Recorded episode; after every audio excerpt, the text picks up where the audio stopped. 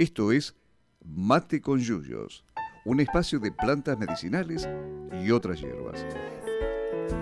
Para intercambiar saberes sobre plantas, queremos conocer para qué sirven, sus historias, las leyendas y su vínculo con las personas. Mírenme, soy feliz entre las hojas que cantan. Conducido por Laura Gabucci, Bruno Luz y Martín Rodríguez Morselli, docentes extensionistas de botánica de la Universidad Nacional de Luján. Cuando voy a dormir, cierro los ojos y sueño con el olor de un país florecido para mí. Yo no soy Buenas tardes. Después de tantos días, vuelve Mate con Yuyos. Acá estamos de nuevo. Buenas tardes. Buenas tardes, Tano, ¿qué tal? Bu- Buenas tardes, y hay mucha gente que nos estaba esperando. Yo no sé qué estaban esperando, pero bueno, nos estaban esperando. Bueno, vamos a tratar de, de responder algunas de las inquietudes que había. Hoy volvemos con un tema que es justo para esta época, ¿no es cierto? Sí, acá estamos. No, están Juan Manuel, Lautaro. Y lamentablemente Chiquito le mandamos un abrazo, no pudo venir hoy. ¿eh? Un abrazo, sí, claro. ¿De qué Sí. vamos a hablar? Y el de las plantas que nos ayudan a pasar el invierno. Que va a venir. eh, Y sí, estamos en la antesala. Falta un mes, pero bueno, ya las mañanas y las noches están frescas. se vino el frío. Y la humedad alta. Hermosa humedad alta, ¿eh? Me encanta. Eh, Eso solo le gusta a Martín, pero bueno, ¿qué va a hacer? Nos tenemos que, que adaptar a las, a las condiciones que van a venir y entonces desde Mate con Yuyos vamos a intentar eh, dar algunas ideas, algunos consejos. Siempre les decimos que nosotros creemos que hay plantas para todo. Eh, venimos con una lista muy larga de plantas ¿La trajiste, no, Laurita? traje la lista. Eh, vamos a tener también, vamos a poder hablar con, con un amigo que nos va a ayudar en el programa de hoy. Así que bueno, venimos mate cargado, eh, mate con yuyo recargado, quiero decir, después de, de abstinencia radial. Sí, qué difícil, ¿eh? Uno se acostumbra a la radio, pero acá estamos. Muy bien. ¿Y cómo arrancamos, Laurita? Eh, bueno, vamos a, ir pensando un poco entre todos qué es lo que hace uno cuando viene esta época del año. Siempre decimos que lo interesante es tratar de mantenernos sanos, ¿sí? que no es tan fácil, porque eh, para estar sanos hay que tener un montón de, condiciones eh, que nos ayuden.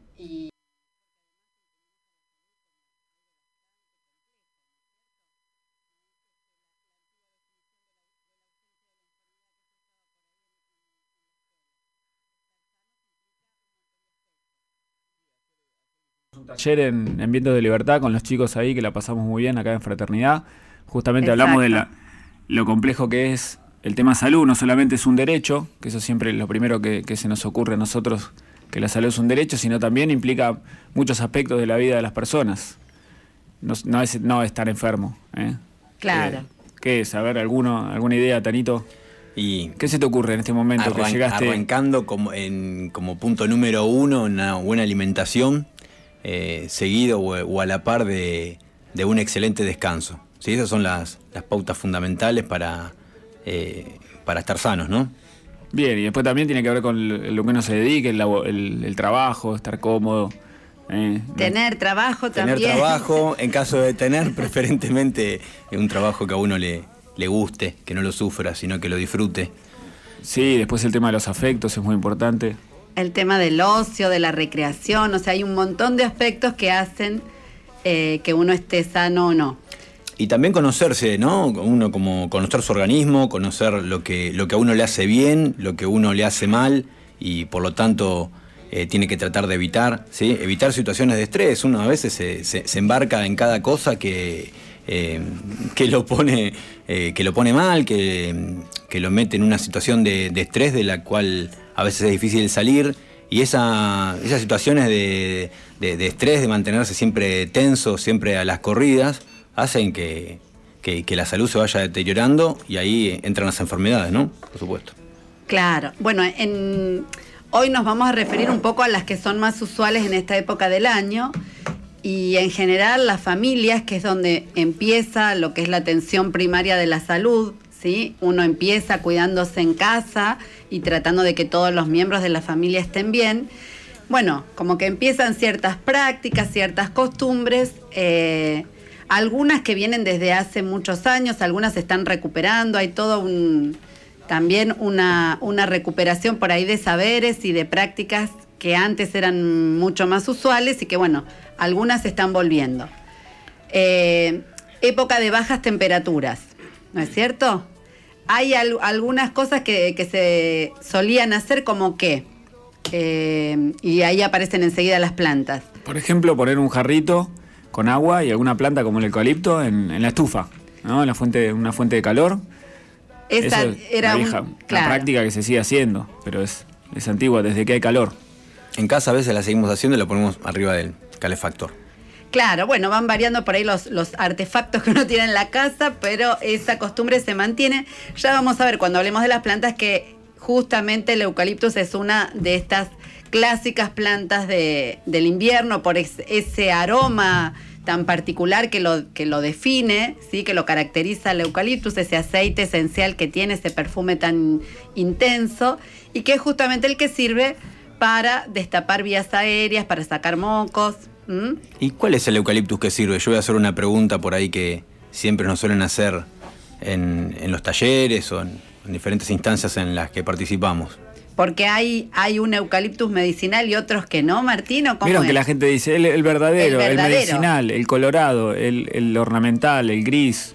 Eh, hay más de 500 especies de eucalipto diferentes. ¿Vas a describir todas ahora? Voy a empezar. Prepárense, tomen asiento. Tienen tiempo porque va a durar mucho el programa de hoy. Los eucaliptos son originarios de Oceanía, vienen de allá y se cultivan por todo el mundo. Pero hay muchas especies de eucalipto que se cultivan en nuestro país, alrededor de 100. Y para los fines medicinales o para hacer esta, esta vaporización con agua, sirve cualquier especie. No, hay que, no hace falta el medicinal. Además, van a ver que con- si ustedes observan los árboles de eucalipto, en la parte basal del, del ejemplar hay hojas de, un- de una forma, un tamaño. Y en la parte apical, en la parte de arriba del árbol, hay hojas de otro tamaño. Así que cada una misma planta tiene hasta tres tipos de hoja. Es la misma especie, la misma, Claro. el mismo ejemplar. Cualquiera, cualquiera sirve. Lo que pasa es que a, a nivel industrial se utiliza la, especie de Eucalyptus globulus por la cantidad de biomasa que produce, que es la misma que se usa para pasta de papel. Es un- son especies específicas, justamente.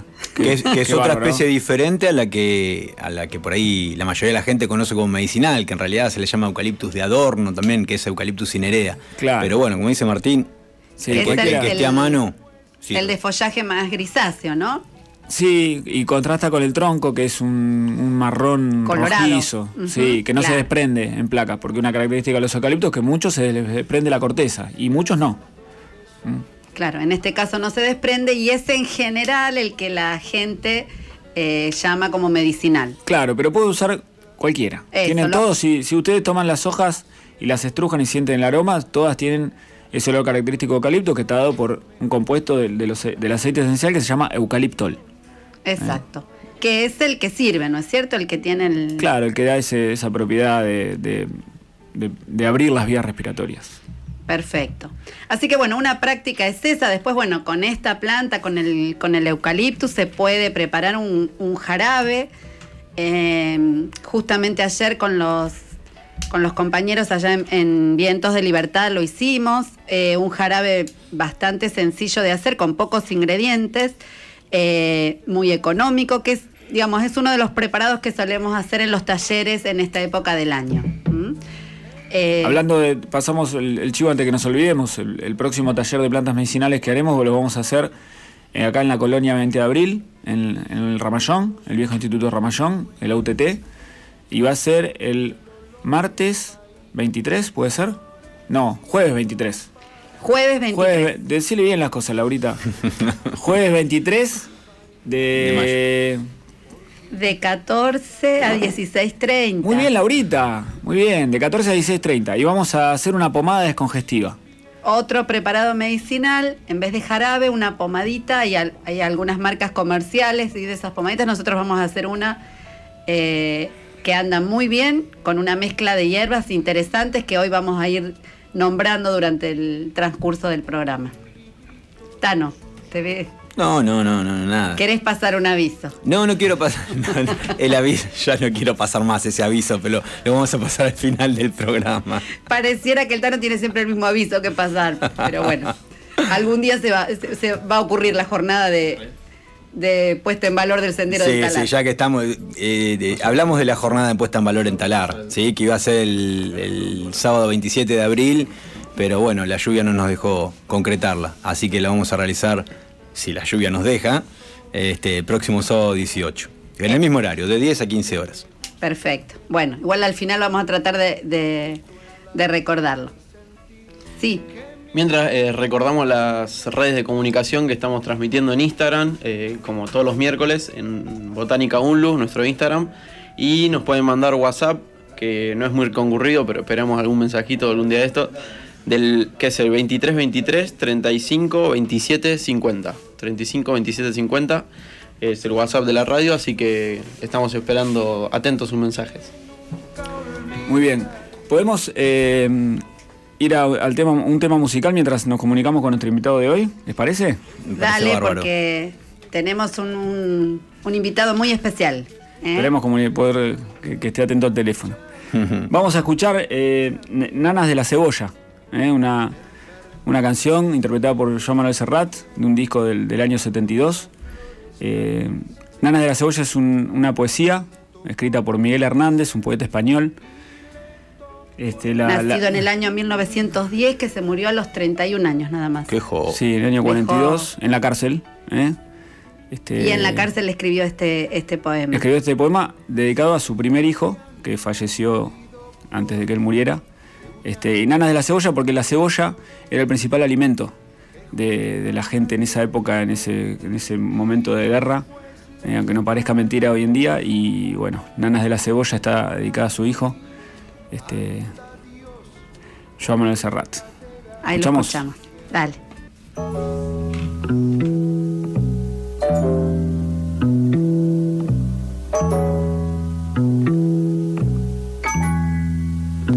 La cebolla es escarcha, cerrada y pobre. Escarcha de tus días y de mis noches. Hambre y cebolla. Hielo negro y escarcha, grande y redonda.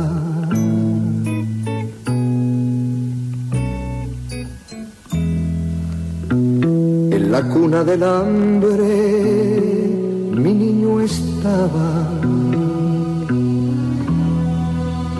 con sangre de cebolla se amamantaba. Pero tu sangre escarchada de azúcar cebolla y hambre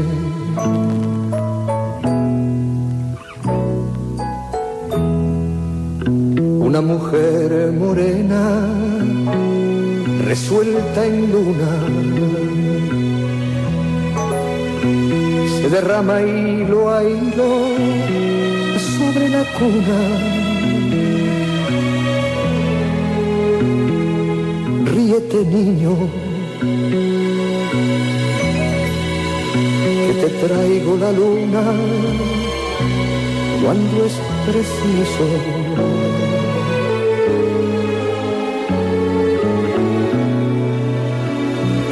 me hace libre, me pone alas.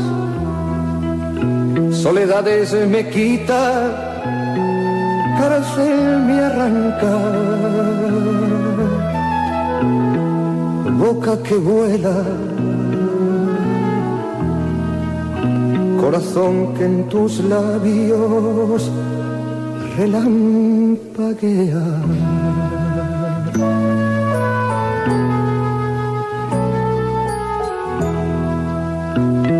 Es risa la espada más victoriosa,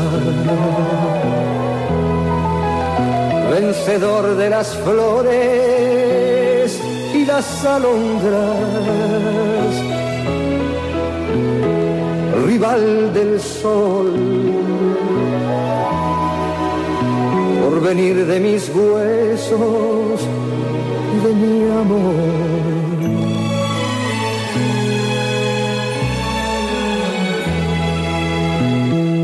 Desperté de ser niño, nunca despiertes.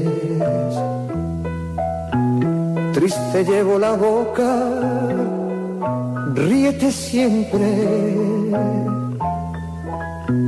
siempre en la cuna, defendiendo la risa, pluma por pluma.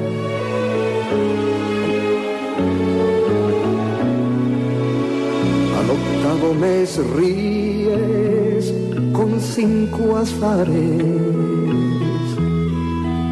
con cinco diminutas ferocidades, con cinco dientes. Ya calentamos más agua. Seguimos en Mate con Yuyos.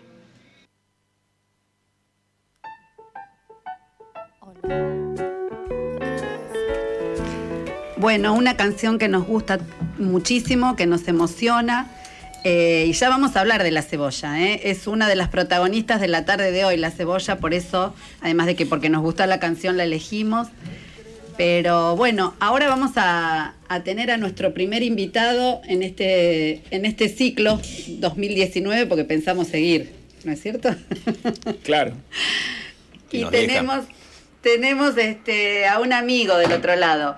Él, es médico, estuvo mm, compartiendo con nosotros su rotación, una rotación que eligió hacer el año pasado en el proyecto de plantas medicinales de la universidad. Estuvimos unos cuantos meses trabajando juntos y bueno, eh, lo queremos mucho y vamos a, a aprovechar a conversar con él sobre algunos este, prevenciones que podemos tener en esta época del año y bueno, y que nos cuente un poco cuáles son las afecciones eh, más usuales, ¿sí? Que podemos sufrir cuando, cuando se acerca el invierno. Bueno, es Sergio, Sergio Ramos. No sé si me estás escuchando, Sergio.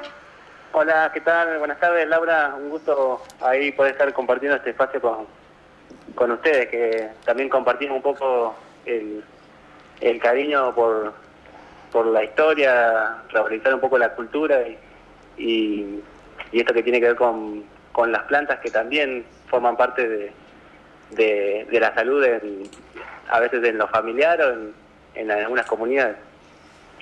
Exacto, exacto, coincidimos con eso. Eh, y bueno, el proyecto nos, nos acercó el año pasado, nos reunió y bueno, eh, ahora que tenemos este programa estamos aprovechando para, para poder escucharte y que, que nos ayudes un poco a pensar qué es lo que podemos hacer en esta época del año para, para tratar de mantenernos sanos. Bien, eh, esta época del año, como, como contábamos, eh, tenemos una alta demanda de principalmente lo que son las patologías respiratorias. Eh, nosotros denominamos a esta época época de IRAP, como que se denomina las infecciones respiratorias agudas bajas, que son las, las más prevalentes, principalmente en la población infantil, eh, donde por ahí el cuadro más común es el de las bronquiolitis. Ajá. Eh, por ahí brevemente describo una bronquiolitis, también para el conocimiento, como son patologías muy frecuentes, todos los que tenemos un familiar menor de dos años, eh, podemos estar ante este cuadro y conocerlo. Una bronquiolitis la, la podemos reconocer a nivel médico, se escuchan unas sibilancias que a través del estetoscopio por ahí nosotros podemos detectarlo, pero es importante que conozcan las madres o los familiares del niño, conozca algunos signos que debe concurrir a, una atención médica, que tiene que ver con que el chico deja de, si está lactando o deja de lactar, si empezó a la alimentación, deja de, de alimentarse, se encuentra como con cansancio, con dificultad para dormir y principalmente con una tos reiterativa a predominio nocturna. Eh, estos cuadros deben ser como evaluados en, en- una consulta. Eh, después, generalmente en el invierno tenemos muchas veces dos escenarios. Uno eh, que debemos reconocer. O sea, uno que pueden ser los cuadros de vieras superiores, donde el paciente tiene rinitis, un poco de mucosidad, congestión nasal, está bien de ánimo, se alimenta bien, duerme bien, y la fiebre puede estar ausente o tener algunos registros 38 aislados. Eh, normalmente la temperatura va a estar en 37.5 y 37.9. Estos cuadros realmente a veces eh, no son una urgencia, una concurrencia médica en la cual uno puede manejarlos con algunos cuidados preventivos como están contando con, con el tema del de, el vapor inhalado, con algunas plantas medicinales. Eh, más que nada descongestivos, eh, eh, con sacamocos, y uno puede estar tranquilo.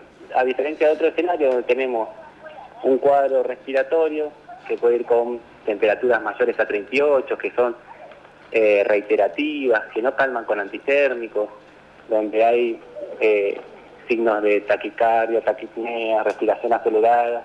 Entonces, ya por ahí, ahí se requiere una, una concurrencia. Claro.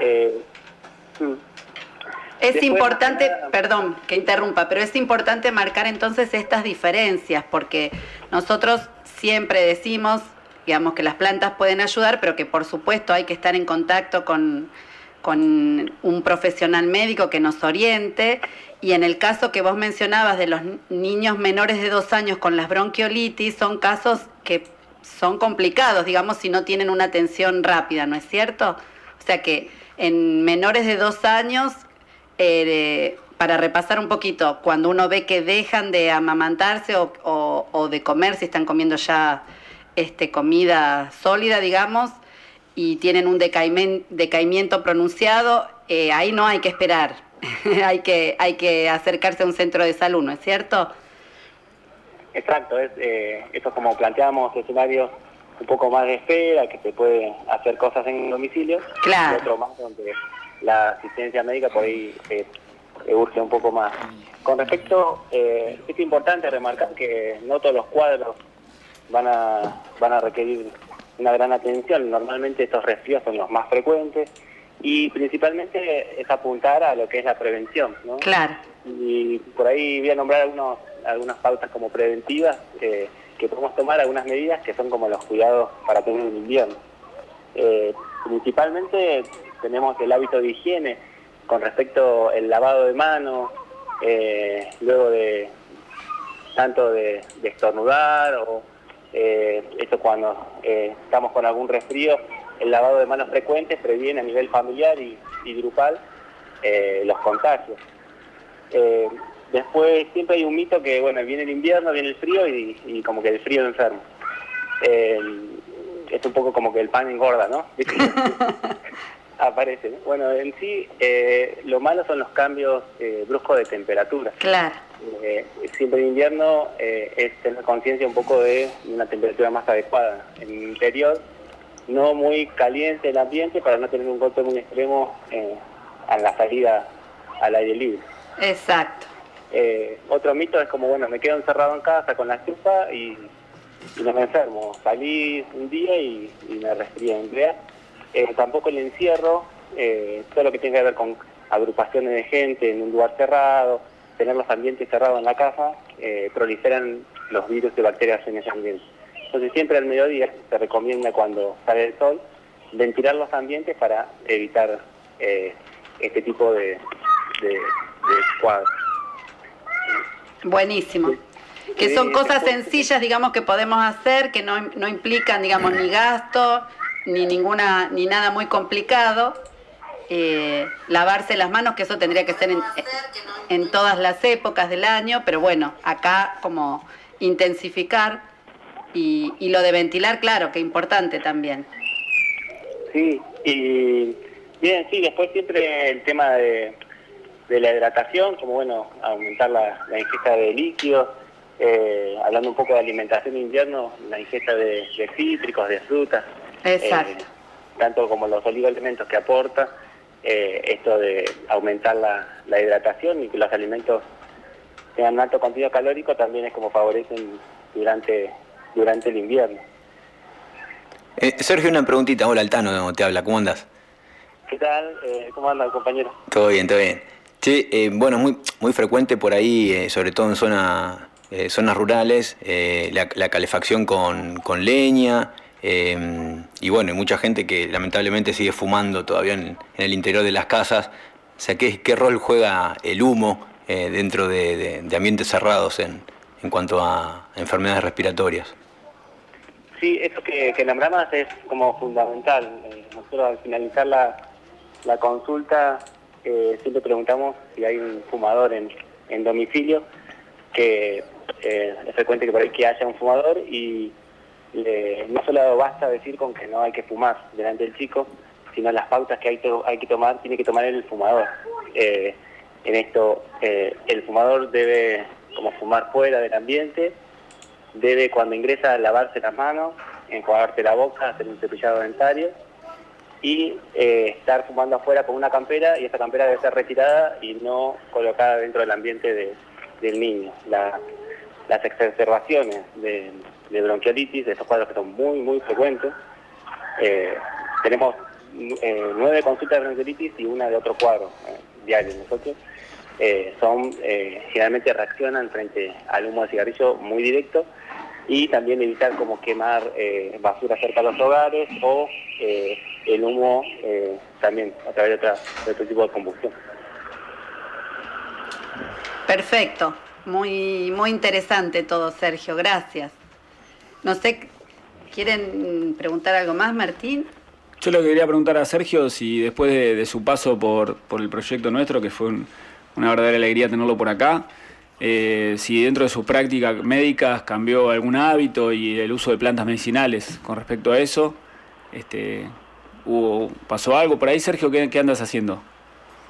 Eso, bueno, les cuento un poco, yo estoy en una unidad sanitaria ubicada en un barrio en la zona de, de Paso del Rey.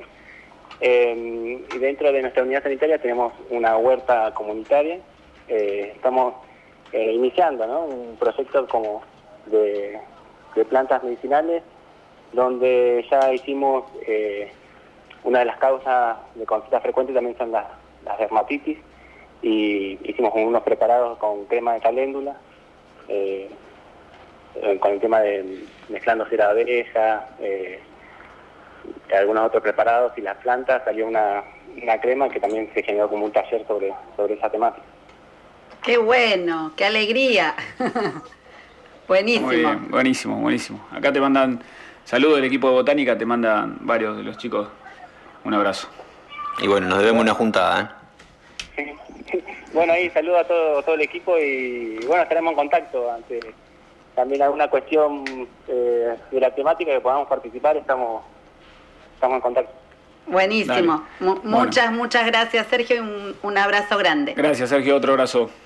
Bueno, hasta luego, muchas gracias. Chao, Sergio. Hasta luego. Bueno, un compañero con el que compartimos unos cuantos meses el año pasado y que, bueno, aportó entonces para esta, esta temática que nosotros en realidad lo que queríamos transmitir era un poco esto que decíamos, ¿no es cierto? Las plantas nos ayudan, las tenemos en, muchas van a ver que ya las estuvimos nombrando, las tenemos en casa, están al, al alcance de la mano, pero bueno, ¿en qué momentos uno tiene que tener eh, en cuenta ciertas alertas que se presentan para decir, bueno, hasta acá llego en casa, en este momento tengo que ir a la unidad sanitaria, tengo que consultar con un profesional, sobre todo siempre con los grupos de riesgo, los nenes menores de dos años, eh, las mamás que están gestando y los adultos mayores. Esos son los grupos que en cualquier situación, ¿sí? tienen que ser más preservados que el resto porque son los más sensibles también y los más expuestos. Entonces, en esos grupos hay que estar un poco con, con los ojos más abiertos, ¿no? Eh, Sí, con los hábitos, ¿no? Con, las plantas ayudan, pero con qué poco nos ayudamos nosotros. Con algunos cambios de hábito, esto que decía la gente que fuma, este, cuidar al- a los seres queridos, cuidar a los demás. Este, Sergio decía, el lavarse los dientes cuando vuelve de fumar una persona que debería fumar afuera, casi larga una carcajada por- porque la verdad que... Sí, no creo que nadie lo haga o que, o que cambie su campera al, al ingresar al domicilio. Sí, pero bueno, es por lo menos importante que lo escuchamos de, de boca de un médico que conoce el tema, este, a ver si logramos que, que entre una bala a la gente, ¿no? bueno, nosotros tratamos de ayudar. Eh, nosotros no nos rendimos, no nos rendimos, ¿eh? No, nunca. Ojo. No, nunca. ni un paso atrás damos. Sí, con el simple hecho también de, de incorporar más frutas y verduras a la dieta, que por ahí mucha gente que, que, que no, que no consume tanto como, como debería. Bueno, esos Sí, o- pequeños o cambios. de- hidratarse también. Hidratarse. Tomar agua, tomar ¿sí? agua es importante. Tener siempre una botellita de agua a mano. Estar este, lo mejor alimentado posible, o sea, tener y, y tener las defensas altas en esta época en que el clima a lo mejor no es tan este, amigable, ayuda un montón. Y ¿eh? descansar, descansar. Menos pantallas y más, y más almohada. A veces, ¿sí? Lo- Qué lo- bárbaro, Tano. que- No, no, No, si hoy, hoy estoy tremendo. Escúcheme, hablando del otoño, ¿quieren que pasemos a escuchar otra canción? Dale, Este, dale. ¿eh? Bien. Vamos a escuchar Todas las hojas son del viento. Exacto. ¿eh? De, Del Gran pescado, de pescado rabioso. Ah, Pescado Rabioso, Eh, el bueno. disco Ortó, ¿eh? 1973, qué año. Oye, estamos retro. Sí. Estamos retro. ¿eh? Pero bueno, No, no somos retro, estamos. es este. es por la época de la canción. Muy bien.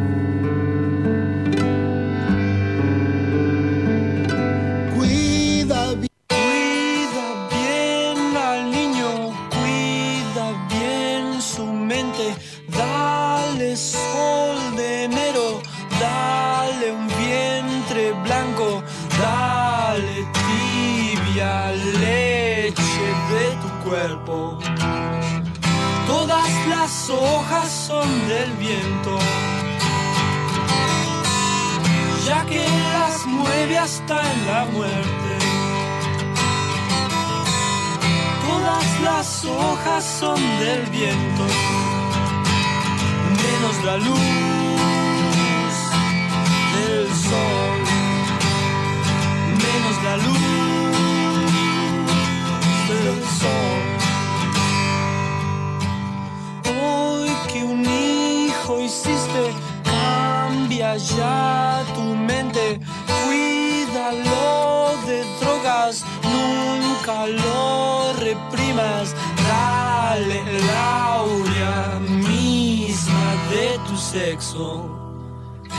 Todas las hojas son del viento, ya que las mueve hasta la muerte. Todas las hojas son del viento, menos la luz del sol, menos la luz del sol.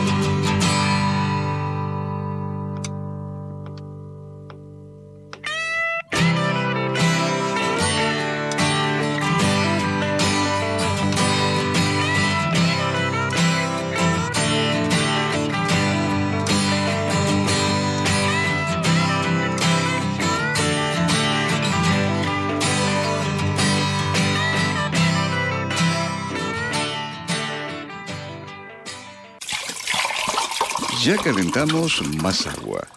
Seguimos en Mate con Yuyos. Bueno, vamos a, a charlar un poco, si les parece, de la cebolla que estuvo circulando. Digamos, es una, una planta que la tenemos este súper incorporada eh, como alimento, ¿no es cierto? Yo digo como, como ama de casa, cocinera, que casi que no se puede cocinar sin cebolla.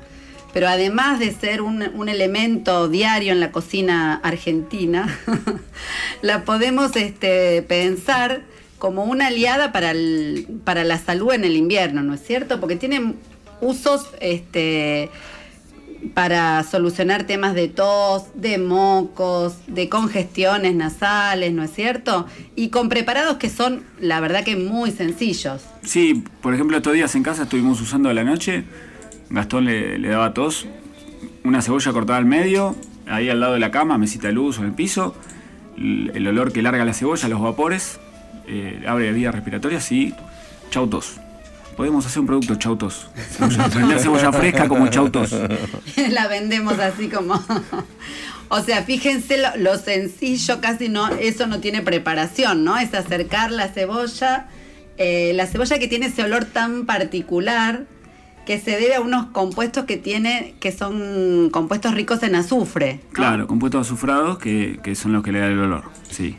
Le dan el olor y ese olor es el que, el que es El mismo que nos hace llorar. el mismo que nos hace llorar, pero que también nos puede destapar las vías aéreas si es que las tenemos eh, tapadas. Solamente con su, con su presencia ahí cercana. Sí, ¿Ah? otra, otra manera de prepararlo es hacer un jarabe de cebolla.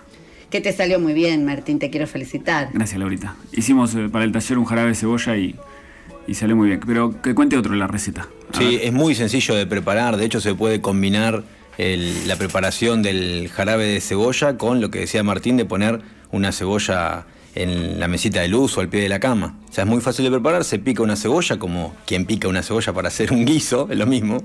eh, y se, pone, se puede poner en un plato hondo o en un, o en un frasco, en un recipiente y se cubre de, de azúcar. Exacto. Y, eso- y se deja reposar un, unas cuantas, un par de horas. ¿sí? Eh, el, el azúcar lo que va a hacer va a extraer el líquido de la cebolla con todos esos compuestos que nos hacen bien. Y después lo que se tiene que tomar es ese líquido, justamente como, como jarabe. ¿sí? Con una cucharita se separa el líquido y se va tomando como, como jarabe de cebolla, que no es feo, no es feo, porque uno piensa, "Uh, el líquido de la cebolla no debe ser nada agradable, pero el azúcar eh, ayuda bastante. ¿sí? Entonces, eh, está, está bueno esto de poder combinar, preparar el jarabe a la, antes de irse a dormir, dejarlo en la mesita de luz a reposar o al pie de la cama y ese, eh, esos vapores que va desprendiendo uno lo descongestionan durante la noche y al otro día ya tiene el jarabe listo para, para tomar. Y son, son, digamos, dos elementos que en general están en las casas, azúcar y cebolla, y además que son también, eh, digamos, es un preparado que puede usarse con niños eh, pequeños, ¿sí? Nosotros siempre hacemos la salvedad de que niños menores de dos años no tendrían que usar ninguna planta. En este caso la cebolla sí, porque es una, una planta que se consume en las comidas, que no tiene ninguna contraindicación, y el azúcar tampoco. ¿eh? Y el jarabe de cebolla elaborado así sirve para usarlo durante el día. Si querés seguir usando jarabe de cebolla, al día siguiente tenés que prepararlo nuevamente. Debes hacerte tu propio jarabe todos los días. Y se toma una cucharada cada 6-8 horas, ¿sí? 3-4 veces al día. Cucharada si uno es grande y cucharadita para los niños. Exacto. ¿eh? Igual una sobredosis de jarabe de cebolla no. No pasa nada. Un poco de dolor de panza, pero bueno. Por supuesto, todo lo que son jarabes están contraindicados para personas diabéticas, ¿m? que no tienen que Claro. usarlos.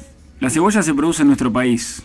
¿eh? Se produce bastante ¿eh? en la zona del el pie de la, de la provincia de Buenos Aires, Pedro Luro, la zona del río Colorado, del Riego y también en Mendoza y San Juan. Son las zonas productivas por excelencia. Exportamos mucho a Brasil y en los últimos años también se estuvo importando bastante de Brasil. Un ida y vuelta con Brasil.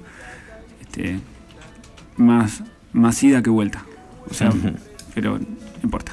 Bueno, es, es- es El para nombre otro- científico de la cebolla. ¿No Ay, dijiste, dale, no, no, es- te lo dejo a vos que te gustan tanto los nombres en latín. Allium cepa, ¿m? una planta originaria de, de Europa y Asia, de Eurasia, de allá, el, el viejo continente. Viejo para ellos, para nosotros, Bueno, de, de aquel continente. de allá.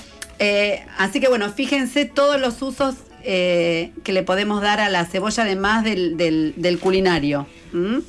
Eh, ténganla ahí como, como una herramienta muy, muy útil en esta época. Además sirve para como antiparasitario. ¿sí? El consumo de cebolla aleja los parásitos. Exacto. Muy bien, ¿qué, qué otra especie tenemos anotada, Laurita? Tenemos una lista larga y yo estaba repasando que muchas de las, de las especies que hemos puesto así en, en este listado son eh, eh, comestibles, digamos, son muchas especias, muchas están en, en- en nuestras cocinas. Por ejemplo, el orégano. El tomillo. El tomillo. El orégano, eh, que es una de las especias eh, que en la cocina, de nuevo, en la cocina argentina más usamos, ¿sí? Eh, y que sirven muchísimo para solucionar problemas de tos. En este caso tendríamos que preparar una infusión de orégano Eh, muchos tenemos orégano en casa, lo cultivamos, pero bueno, si no, es casi, casi seguro que todo el mundo tiene un poco de orégano seco en, en la alacena de la cocina y con orégano seco perfectamente se puede hacer una infusión para calmar cuando uno tiene esos accesos de tos así eh, tan molestos. ¿Eh? Es una cucharadita de hierba seca por taza eh, y se prepara la infusión. De la misma manera se puede usar el tomillo, ¿sí? Y Exacto. mm, contrariamente a lo que uno piensa, o pensaría, o por lo menos yo pensaba antes de, antes de consumirlo, no, no, es, no es nada desagradable el- la, la infusión de Además orégano. amigar con miel también. Con miel, Un una gotita de limón. eh, y, y en ese caso se deberían tomar tres o cuatro tazas por día si uno está con, con tos. Eso es importante remarcar la dosificación, porque uno dice, no, tomé una taza de té de tomillo, no me hizo nada. Pero es importante eh, respetar eh, no solamente la dosis, sino la frecuencia en, en la toma de las plantas medicinales. Exacto. El tomillo es una de las especies que vamos a usar para hacer la pomada descongestiva el jueves de la semana que viene. en la Claro. Es, es casi la base de la, de la pomada. En realidad usamos una mezcla de hierbas, pero mm, el tomillo aporta bastante en esa mezcla. ¿eh? Así que también muy recomendable. Planta media difícil de cultivar en nuestra, en nuestra región, el tomillo. No, no así el orégano. El orégano es una planta muy rústica que se, adap- se adapta muy bien a, a nuestros suelos, a nuestro clima, pero el tomillo le gustan los suelos sueltos y un clima un poquito más seco. Sí. Eh, entonces, bueno, en nuestra zona que tenemos suelos más ricos en arcillas, más, más pesados eh, y, y elevada humedad y sobre todo periodos de lluvias intensas, a veces que el tomillo eh, No pasa. no pasa. No, cuesta. Cuesta. tenerlo en casa. Y sí. cuesta además propagarlo. ¿sí? También es, es, es una figurita difícil, ¿no? Bueno, el tomillo y el orégano se cultiva en nuestro país, en la zona de Mendoza, Córdoba, también se, se hacen. Claro. ¿Alguna otra de las que de las que están en la lista? Por ejemplo, el jengibre, Mm. que es una planta que eh, gracias a la, a la cocina, digamos, y un poco a lo que se llama cocina gourmet, eh, se ha popularizado más, ¿no es cierto? Por ahí era una planta que antes no, no se conocía demasiado, no se utilizaba mucho, pero bueno, hace unos cuantos años también con esta fusión de cocinas en las que probamos por ahí plantas de otras regiones y todo, y seguimos mezclando, eh, ahora se usa. Y es muy buena para esta época del año, ¿o no? Es buenísima. Estoy pensando que no dijimos los nombres científicos del orégano y el tomillo. Uh, qué no, no te puedo creer. No, esto para Martín es... eh, bueno, decilos, Martín. No, el no. orégano es el Origanum vulgare. Eh, hay bien. variedades también. Y el tomillo es Timus vulgaris también. Vulgaris. Eh, son los dos originarios del Mediterráneo. Allá de la zona este, Mediterráneo es un- tiene un clima muy seco, el tomillo sobre todo, las costas del Mediterráneo. Eh, y, el, y bueno, porque me acordé del jengibre. El jengibre, el nombre científico es Gingiber officinale, que significa officinale de la, de la botica, de la farmacia. Eh, Exacto. De ahí su uso medicinal. Muchos nombres científicos indican su aplicación, de la, de la aplicación de la planta. Aunque hoy si queremos conseguir comi de perdón, jengibre, se me mezcló el comino, el tomillo, todo. Si queremos conseguir jengibre en la farmacia no creo que encontremos, lo vamos a encontrar en las verdulerías. Verdulería. ¿Y qué se consume de jengibre? Los rizomas, ¿sí? no son raíces, No entonces. son raíces, ¿sí? Son órganos subterráneos que muchos pensarán que, que son raíces por, por su condición eh, Subterránea. pero no, son, son tallos que crecen debajo de la superficie que se llaman rizomas. Entonces podemos, cuando compro un jengibre fresquito, lo puedo plantar en una maceta y me crece una planta. Sí, exacto. Mucho sol, poco frío, poco es tropical, humedad. es de Asia. y Sí, el sí, cuesta, le cuesta. Le cuesta, difícil que florezca, pero... ¿Y cómo se usa, Laurita? Eh, en el caso del jengibre se hace un cocimiento, ¿sí? Si tenemos este, el, el jengibre fresco, si se corta una rodajita eh, y se cocina, ¿sí? Se pone a, a- a hervir, se pone en un jarrito con agua y se pone a hervir durante unos 5 minutos, 7 minutos y después se bebe esa infusión, esa, esa infusión. Bien, Laurita. Ese cocimiento, mira ahí, en, en el aire.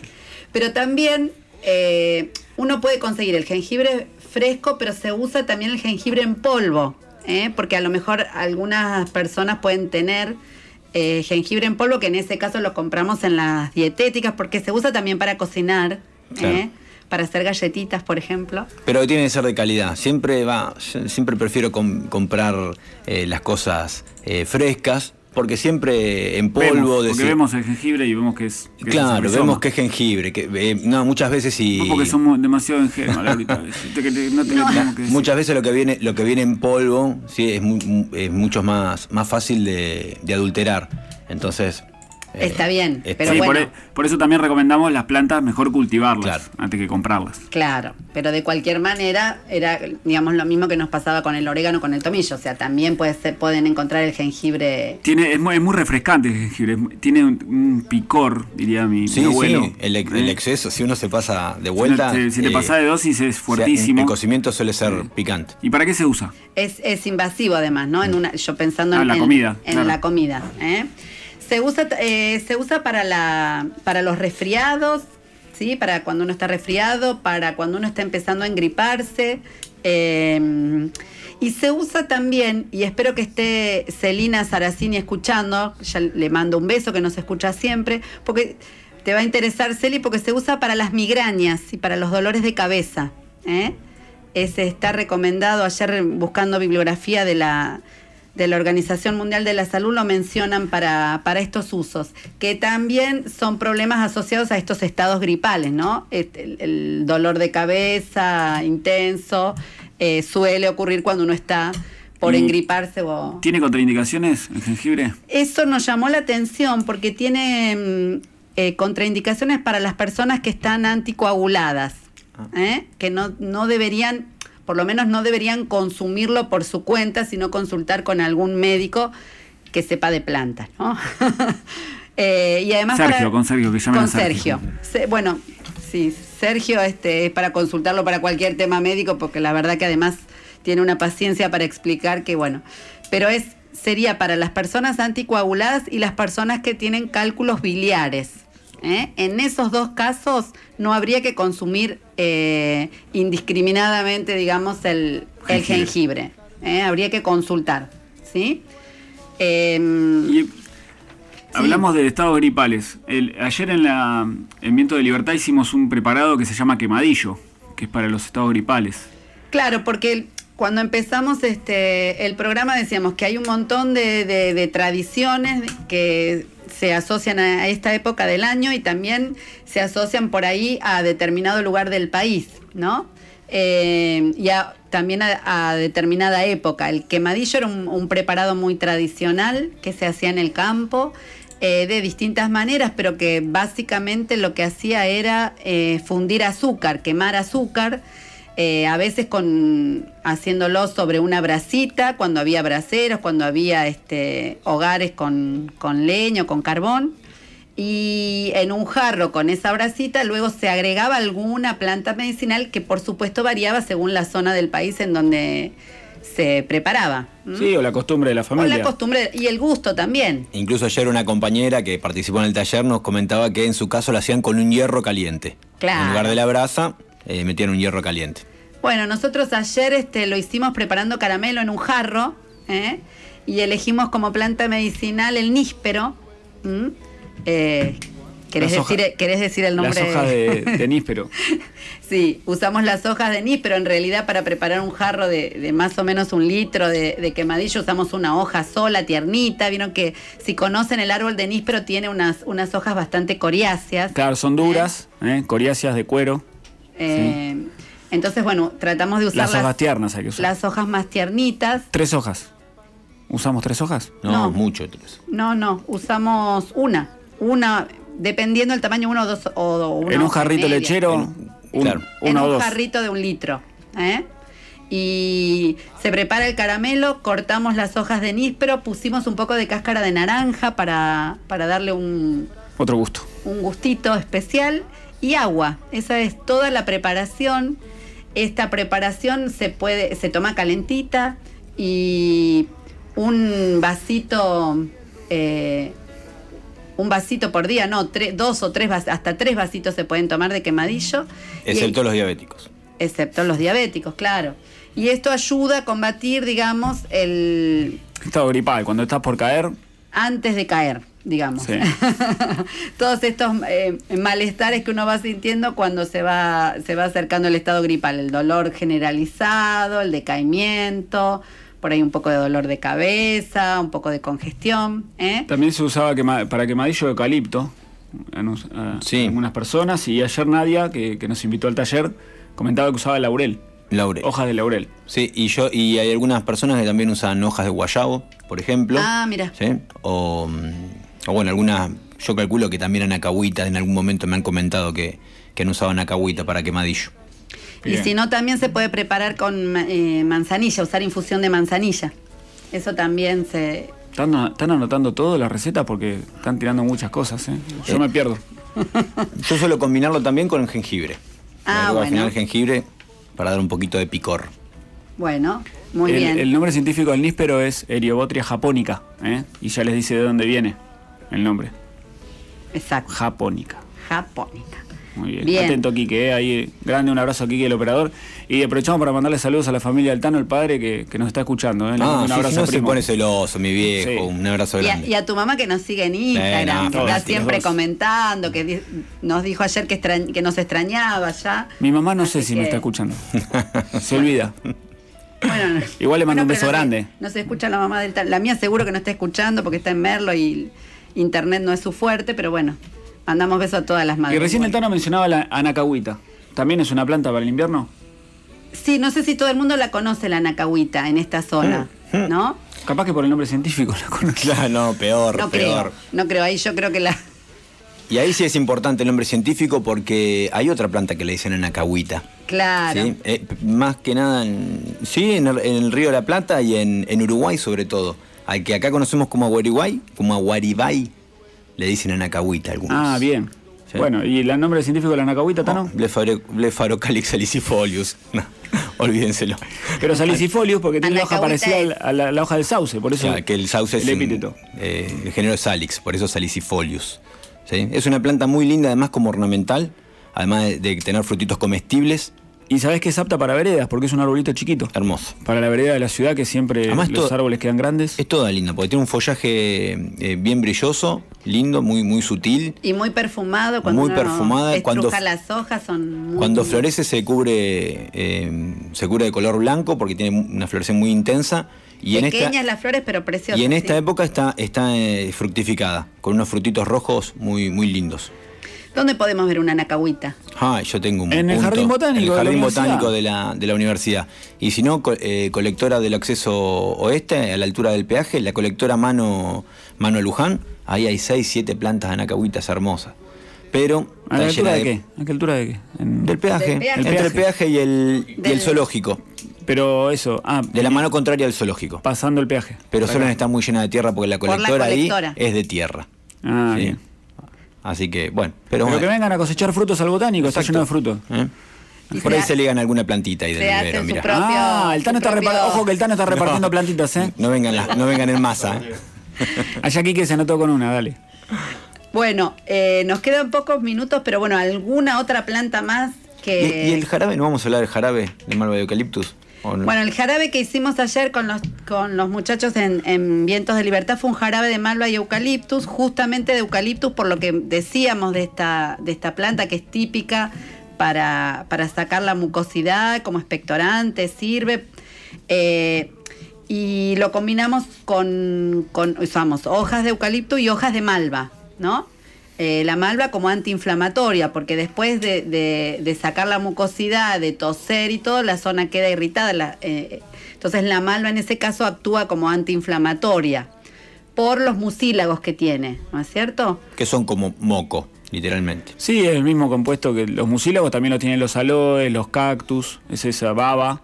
Ese gel, digamos. Es esa- como un gel y tiene propiedades antiinflamatorias. Eh, bueno, el, el jarabe es un poco más complicado que el de cebolla, ¿sí? Pero básicamente es poner a cocinar hojas de, de malva durante 5 minutos, ¿eh? unas 25, 25 gramos de, de hoja de malva. Seca. Seca. Seca. Hojas secas, sí. Siempre recomendamos para los, para los preparados, este, por ahí usar más vale si uno puede el material seco, porque entonces está mm, seguro de que eh, está usando la cantidad adecuada, ¿sí? que no está agregando agua. ¿eh? Eh, y después de que cocinamos 5 minutos la malva, apagamos el, el fuego y agregamos unos 25 gramos más de hojas secas de eucalipto. ¿En cuánto, qué volumen de agua? Es solo en medio litro. Medio litro de agua. Medio litro de agua. Y eso hay que estacionarlo durante dos horas. Hay que esperarlo dos horas, Lo ahí tap- tapado en la olla, para que no se evaporen. Exactamente. Hay sustancias, eh, principios activos que son volátiles, sí, que si uno deja destapada la preparación los perdemos porque pasan. Es que cuando hacemos el, cuando ponemos el jarrito en la, en, en la estufa, son los que vuelan por el ambiente Y y, los que nos destapan. y nos destapan. las vías. Entonces, pero acá queremos que queden en la olla, en el, en el líquido. Chocan con la tapa que le vamos a poner a la olla y vuelven al, al líquido. Después de las dos horas hay que colar esa preparación, ¿sí? Y volver al fuego ese líquido que nos quedó eh, con 850 gramos de azúcar. Montón. Muchísima azúcar. ¿eh? Mucho Y azúcar porque es el conservante. Actúa eh, en este caso azúcar, el azúcar como el conservante, entonces lo que hacemos en el fuego es ir disolviendo el azúcar y después tenemos que llegar a un litro de preparación. Que va a haber que agregarle un poquito de agua, seguramente. Seguramente le va a faltar agua, así que con una jarrita medidora lo que hacemos es llevar todo eso a un litro. Agua segura, ¿no? Puede ser agua corriente, pero tiene que ser agua segura. Tiene que ser agua segura. Todos los, los utensilios que uno emplea cuando va a hacer un, un preparado como este tienen que estar desinfectados. Nosotros lo que usamos para desinfectar es alcohol 70, ¿sí? Todas Que las se prepara superficies, las manos, todo desinfectado. Se prepara mezclando alcohol con agua, siete partes de alcohol y tres partes de agua. ¿eh? Si vamos a hacer un litro son 700 y 300, bueno, lo que del alcohol 96 que uno compra en la farmacia, no es un alcohol, este, no es otra cosa más que eso, ¿sí? O sea que fíjense, con eso nosotros ayer hicimos eh, 10 frasquitos de, De 100 mililitros. de 100 mililitros que rinden un montón, ¿eh? es un montón de jarabe. ¿Y cuánto dura, Laurita? Y el jarabe así dura un año. Una vez que abrimos el, el jarabe lo tenemos que guardar en la heladera y además lo tenemos que envasar en frascos de color caramelo, los frascos típicos de jarabe. ¿eh? Se envasan en esos frascos. Si van a hacer, un- cada vez que hagan un, un preparado, no se olviden de rotularlo, de poner el nombre de lo que hicieron y de poner la fecha ¿eh? para estar atentos al vencimiento. ¿Cada cuánto se toma y cuánto? Bueno, la dosis entonces sería una cucharada sopera cada ocho horas para los adultos y una cucharadita para los niños, pero tienen, en este caso es importante recalcar que tienen que ser mayores de dos años, porque los nenes chiquitos no saben toser. Entonces, en ese caso, eh, el eucaliptus puede hacerlos ahogar con, los, con la mucosidad. No lo tienen que consumir los niños pequeños. Cualquier cosa, si, si uno no quiere elaborar el jarabe, ¿lo puede comprar en algún lado este jarabe? ¿A alguien? Sí. Pasamos el chivo de las chicas. Sí, pasamos el chivo de las Kuma, que son nuestras compañeras de Opendor, que mm, cultivan de manera agroecológica y hacen este, preparados medicinales, ¿sí? como este jarabe, y ellas suelen comercializar en el club de Opendor, en la feria de la universidad, que se hace cada 15 días acá en, en la calle este, de la UNLU. Así que bueno, ellas... Y, y se pueden conse- conseguir los productos en el Centro Cultural Artigas. En y la en línea el, almacén. centro, en el Centro Cultural Al- Artigas también están sus productos. Eh, bueno, se notó que hacía dos semanas que no estábamos, eh, porque ya se nos terminó, se nos terminó mate con yuyos. Y como siempre nos quedan un montón de cosas, seguramente. Nos podemos quedar otra hora, no. Nosotros nos queremos quedar hasta la noche, pero bueno, eh, el programa tiene una, una hora de duración, vamos a volver la semana que viene. Eh, ¿Con qué? Vamos a hablar con una planta que me encanta. Mi pedido especial. Vamos a hablar sobre el cacao. Qué rico, un programa riquísimo va a ser. Si me... Oh, Quique quiere que traigamos chocolate para tomar. Y bueno, no- algo vamos a traer. Yo me, me comprometo al aire, algo con chocolate traemos, ¿eh? Eh, Bueno, no se olviden entonces del sábado. No se olviden, hagan cruces de sal para que no llueva. Que llueve la noche, así riega todo lo plantado. Cualquier cosa se pueden comunicar con nosotros al Facebook de Plantas Medicinales Unlu y al mail plantasmedicinalensunlu.gmail.com ¿eh? Y recuerden que el jueves hay un taller de elaboración de plantas medicinales que nos ayudan a pasar el invierno con pomada descon- descongestiva en la UTT, que queda acá atrás del barrio Loreto. Cualquier cosa se comunican con nosotros y les pasamos la dirección el- a las 2 de la tarde. Bien, Sí. y por cualquier cuestión de la jornada del talar, nos pueden encontrar en el Facebook del Jardín Botánico, Jardín Botánico UNLU, o en el correo electrónico eh. Mira vos. Bueno. Cualquier no- cosa el sábado nos, nos pueden escuchar de nuevo este programa. Se repite el sábado a las 10 de la mañana por FM 88.9. Bien, ahora sí nos vamos. Hasta el miércoles. chao, chao. Esto fue Mate con Yuyos, un espacio de los proyectos de extensión de plantas medicinales del Departamento de Ciencias Básicas de la Universidad Nacional de Luján, conducido por Laura Gabucci, Bruno Luz y Martín Rodríguez Morcelle.